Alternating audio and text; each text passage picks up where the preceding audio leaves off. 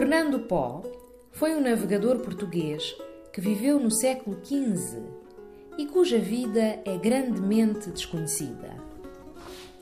Em 1472, aportou numa ilha do Golfo da Guiné, a ilha de Fernando Pó, à qual foi atribuído o seu nome em sua homenagem.